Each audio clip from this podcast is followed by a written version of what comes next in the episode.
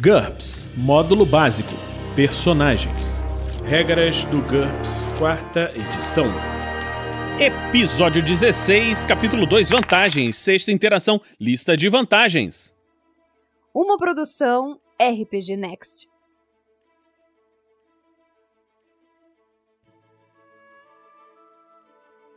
Fala galera, estamos de volta aqui a mais um Regras do GURPS, quarta edição. Hoje nós vamos falar de algumas coisas que são bem importantes no GURPS. Vamos a elas com calma. A vantagem Artífice é uma vantagem que na verdade é um talento. Nós vamos falar sobre talentos em breve, num episódio posterior. Artista talentoso também é uma vantagem que é um talento. Só para adiantar um pouquinho, os talentos eles são vantagens que dão bônus em um determinado número de perícias em algumas classes de perícias específicas. Isso daí depois a gente vai ver. E agora vamos começar com as vantagens. Ataque adicional. Custa 25 pontos por nível. O personagem é capaz de atacar mais de uma vez por turno. No GURPS, via de regra, os personagens só podem atacar uma vez por turno, mesmo que ele tenha vários braços, várias pernas, sopros e, e de dragão ou raios nos olhos, não interessa. Ele só pode atacar uma vez por turno, a menos que ele compre essa vantagem. Ela custa 25 pontos por nível, por quê? O que, que dá cada nível dessa vantagem? Cada nível dessa vantagem dá um ataque extra. Essa vantagem tem uma restrição que é a seguinte: um personagem não pode ter mais ataques adicionais além da quantidade de membros ou ataques inatos, que nós vamos ver daqui a pouquinho, esse personagem possa fazer. Por exemplo, um ser humano normal que comprasse essa vantagem de ter dois ataques por turno, numa campanha mais cinematográfica, ele poderia no máximo fazer dois ataques, um com um braço, outro com o outro. Agora, se você pensar assim, um personagem como um dragão, por exemplo, ele poderia comprar quatro ataques, um para as garras, um para mordida, um para uma rabada, outro para o sopro de fogo e etc. Lembrando que o turno do GURPS dura um segundo, então essa limitação de um ataque por turno é uma limitação dentro da razoabilidade que se tenta criar num cenário mais realista. Claro que se você estiver jogando uma campanha pouco realista, onde você tem seres superpoderosos que conseguem fazer vários ataques por turno, você pode ignorar essa diferença. O ataque adicional é uma manobra de ataque adicional no seu turno de combate. Ela, no entanto, não elimina o redutor de menos 4 para mãos inábeis. Ou seja, se você estiver atacando, se você é um personagem destro, atacou com a mão direita, vai atacar com a mão esquerda, esses ataques com a mão esquerda está com redutor de menos 4. A não ser que esse personagem tenha a vantagem ambidestria, que nós falamos no cast anterior. Essa vantagem não permite que ele realize várias manobras permite apenas que ele faça uma manobra ataque. Ele não pode preparar, preparar uma arma, apontar uma arma, isso tudo como um ataque. Ele pode realizar alguns dos ataques para realizar uma manobra de fintar, mas não pode realizar outros tipos de ação. Para ele realizar outros tipos de ação, ele precisa de uma vantagem chamada padrão de tempo alterado, que nós vamos ver depois também. Os ataques adicionais e o ataque total. Quando o personagem que tem um ataque adicional realiza um ataque total, ele tem de escolher um tipo de bônus para todos os seus ataques naquele turno. Ele não poderia, por exemplo, aplicar um ataque total resoluto para um ataque e um ataque total forte para outro. Se utilizar um ataque total duplo para aumentar o número de ataques, o personagem recebe apenas um ataque adicional. Ou seja, na manobra de ataque total, nós vamos falar de manobras de combate em castes posteriores, mas o player tem várias opções. Quando ele está em ataque total, ele pode fazer várias coisas. Uma das coisas que ele pode fazer é um ataque duplo. Ou seja, ele com a manobra ataque total ataca duas vezes no mesmo turno. Só que se ele tiver um ataque extra, ele não ataca quatro vezes no mesmo turno. Se tiver um nível, ele ataca três vezes. É o, ele ganha mais um ataque, ou seja, não dobra. Personagem que tem golpe rápido pode utilizar um de seus ataques corpo a corpo para aplicar um golpe rápido. Isso aí vai ser descrito depois, nas regras de combate também. Durante o turno, sujeito aos redutores normais. Os ataques restantes são realizados em adição ao golpe rápido e não sofrem penalidade. O personagem não pode usar o golpe rápido com dois ou mais ataques em um mesmo turno. Isso aí tudo nós vamos ver quando formos discutir as regras de combate lá na frente. Uma nova vantagem: ataque constrictivo. Custa 15 pontos. A musculatura do personagem foi aperfeiçoada para esmagar seus oponentes com um abraço de urso, ou então ele tem um corpo de uma, como se fosse uma jiboia que esmaga. Para utilizar, o personagem primeiro precisa segurar a vítima, né? Cujo modificador de tamanho não pode ser maior do que o do personagem. Então, se você for um, personagem que tem essa vantagem e for tentar fazer um ataque constrictivo num personagem que é maior do que você, imagina uma jiboia tentando enrolar e fazer um ataque de constricção num dinossauro. Não consegue. Então, para ele fazer isso daí, como é que ele tem que fazer? Ele faz uma disputa rápida entre ST do personagem e ST ou HT da vítima, o que for maior. Se o personagem vencer, ele causa dano ao alvo igual a margem de sucesso no teste. Caso contrário, o alvo não sofre dano. E agora nós vamos entrar numa vantagem que é um verdadeiro deck de cartas para o mestre de GURPS criar novas vantagens e modos de ataque. É o ataque inato, é uma vantagem de custo variável. O que é o ataque inato? O personagem tem um ataque natural ou embutido com que é capaz de realizar dano físico. Se quiser ataques que não causam dano, você tem que pensar na atribulação, que aí é uma outra coisa. É uma outra vantagem e uma retenção, que também é outra vantagem. Essas outras vantagens, atribulação e retenção, vão ser discutidas em castes posteriores. Vamos pensar aqui, por exemplo, o sopro de um dragão. Como é que o sopro de um dragão? Uma arma de feixe no robô? Uma habilidade de lançar raios de um deus? Isso daí é um ataque à distância. O, tanto o sopro de dragão, uma arma de raios, um, uma arma de feixe ônico num robô, todos esses são ataques à distância. Todos esses são ataques à distância que tem metade do dano 10, máxima 100, precisão 3, cadência de tiro 1, tiros não disponível e recuo 1. Depois nós vamos entrar em detalhes o que significam essas estatísticas dos ataques à distância. Mas o ataque nato causa 1d ponto de dano por nível e o seu custo por nível depende do tipo de dano que ele causa. Quais são os tipos de dano que ele pode causar? Um dano de contusão. O ataque do personagem ele causa dano por impacto com um instrumento sem ponta, com uma arma com conclusão ou uma explosão. Isso daí é provável que cause uma projeção, que nós vamos ver depois, para jogar o outro personagem longe. E é mais eficaz para causar traumas de impacto do que outros tipos de dano. Esse tipo de ataque nato custa 5 pontos por nível. Um ataque de corrosão é um ataque que envolve ácido, desintegração ou alguma coisa semelhante. Para cada 5 pontos de dano básico causado, a RD do alvo é reduzida em 1 ponto.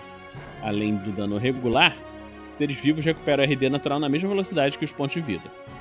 Esse tipo de ataque de corrosão custa 10 pontos por nível. Ataque de corte. O ataque provoca laceração, se fosse um machado, um vidro quebrado. Todo dano que for causado que passou da RD tem que ser multiplicado por 1,5, ou seja, ele aumenta em metade. Os ataques de armas de corte podem causar um trauma por impacto e projeção também. Custa 7 pontos por nível. Ataque de fadiga é um ataque não letal. Talvez ele envolva um choque elétrico, uma explosão mental, um efeito de hipotermia, inanição. Ele reduz os pontos de fadiga e não os pontos de vida. E não afeta as máquinas. Custa 10 pontos por nível. Dano de perfuração o ataque causa ferimentos, como os provocados numa lança ou uma flecha. Dano que passar na RD é dano penetrante, ou seja, ele é multiplicado por 2. Os ataques por perfuração podem atingir, por exemplo, os órgãos, os órgãos vitais, podem causar um trauma de impacto e atravessar armaduras flexíveis de alta tecnologia. Custam 8 pontos por nível. Agora tem o ataque perfurante, que é diferente do ataque de perfuração. Essa tradução colocou palavras muito parecidas, mas é o que temos ela é um tipo de ataque, por exemplo, com um ataque de uma bala, um objeto pequeno, uma flecha. São coisas muito afiadas que não dobram dessa maneira. Um ataque, eles têm quatro subclasses desse tipo de ataque. Pode ser um ataque pouco perfurante, que você deve utilizar, por exemplo, projéteis de baixa energia, dardos, arabatana, ataques que tendem a atravessar o alvo e deixar um pequeno furo, balas perfurantes de armadura. E você tem que reduzir pela metade o dano que penetra na RD. É 3 pontos por nível perfurante normal. Utiliza essa subclasse para a maioria das balas de rifle e pistolas, 5 pontos por nível. Muito perfurantes. Utiliza essa subclasse para ataques similares a balas sólidas de alto calibre para projetos menores que abrem feridas grandes. Por exemplo, uma munição de ponta oca. Você multiplica por 1.8 o dano, o dano penetrante. Extremamente perfurante. utilizando isso para ataques que provocam ferimentos ainda maiores do que os ataques muito perfurantes. Dobre os valores desse dano, são 6 pontos por nível. Dano por queimadura. O ataque causa um dano por meio de chamas, um feixe de energia, queimaduras elétricas, e é possível começar incêndios com esse ataque. Custa 5 pontos por nível. Ataque tóxico. Ele causa dano celular na forma de doenças, envenenamentos ou radiação. Ele normalmente não afeta as máquinas. Os modificadores de atraso, depois cíclico e resistível são comuns, mas não são obrigatórios. Custa 4 pontos por nível. Dados parciais. O jogador não precisa comprar dados de dano inteiros. Cada mais um ponto de dano conta como mais 0,3 de um dado. Arredonde custo final para cima. Exemplo: um ataque nato que causa 1d mais 2 pontos de dano conta como 1,6 dados. Se o ataque causa dano por contusão, 5 pontos por dado. Esse ataque custaria 1,6 vezes 5, ou seja, 8 pontos. Alguns ataques causam apenas 1 ponto de dano. Isso, como, isso conta como 0,25 dados. Sempre arredor de custo para cima. Esses ataques podem ser letais, principalmente se envolverem as ampliações de acompanhamento ou cíclico. Você pode escolher criar um ataque que cause muito pouco dano, mas que continue dando dano o tempo todo e não seja possível retirar. Existem alguns modificadores especiais para o ataque inato, que estão descritos na seção de ampliações e limitações de ataque, que nós vamos falar depois. E é possível usá-los em praticamente qualquer ataque, armas embutidas, lasers, jatos de fogo líquido, ventanias, para duplicar as capacidades de algumas armas apresentadas nos livros do GURPS. Os ataques tóxicos ou contra a fadiga, que tem como objetivo simular uma doença, envenenamento, exigem modificadores. Os ataques nocivos em dentes, dardos, garras, usam acompanhamento e gases e sprays usam agente respiratório ou agente de contato, muitas vezes em um conjunto com efeito de área. Ou seja, você tem um ataque que causa dano, mas você quer, por exemplo, você solta uma nuvem de gás venenoso. Essa nuvem de gás venenoso vai ter que ter um agente respiratório ou agente de contato, dependendo do tipo de gás, e área. Então são dois, duas ampliações diferentes que você tem que colocar. Os ataques que dependem do toque de contato com a pele utilizam agente sanguíneo ou agente de contato.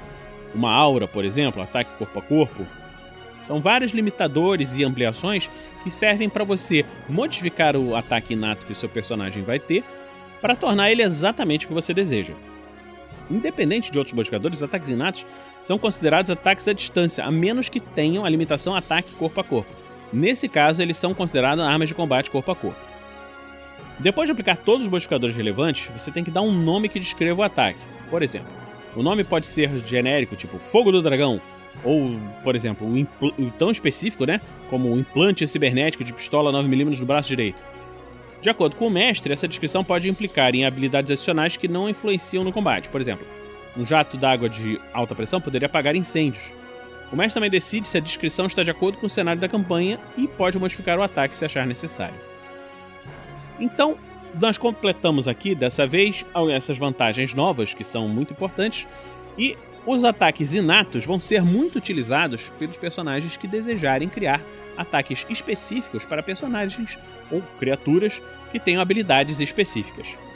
Nas edições anteriores do GURPS, por exemplo, no GURPS Supers, antigamente, cada tipo de superpoder, na verdade, era simplesmente um ataque inato com diversos modificadores que eram colocados. Na quarta edição, esse trabalho de criar os superpoderes e fazer com que eles funcionem foi deixado para o mestre. Então o mestre tem uma ferramenta muito boa para criar os superpoderes e ataques e o que ele desejar para dar o sentido que ele deseja à sua campanha. Por hoje é só, nós vamos terminar por aqui. E se você gosta do nosso trabalho, continue nos acompanhando no RPG Next, www.rpgnext.com.br. E também pode nos seguir nas campanhas que nós temos no Padrim, no www.padrim.com.br barra rpgnext. Você sabia que o RPG Next produz podcasts com regras de RPG de outros sistemas? Por exemplo, nós temos regras do D&D quinta edição. Se você gosta de D&D quinta edição, você pode ouvir esse outro podcast que também é semanal. Se você se interessa por jogar aventuras, Acompanhe as aventuras do Tarrasque na Bota, que são diversas aventuras diferentes, com diversos temas, algumas em GURPS, outras em Dungeons and Dragons. Então, Aguardamos você na próxima semana. Fique conosco aqui no RPG Next. Regras do GURPS, quarta edição. Músicas por Kevin MacLeod e Scott Buckley. Uma produção RPG Next.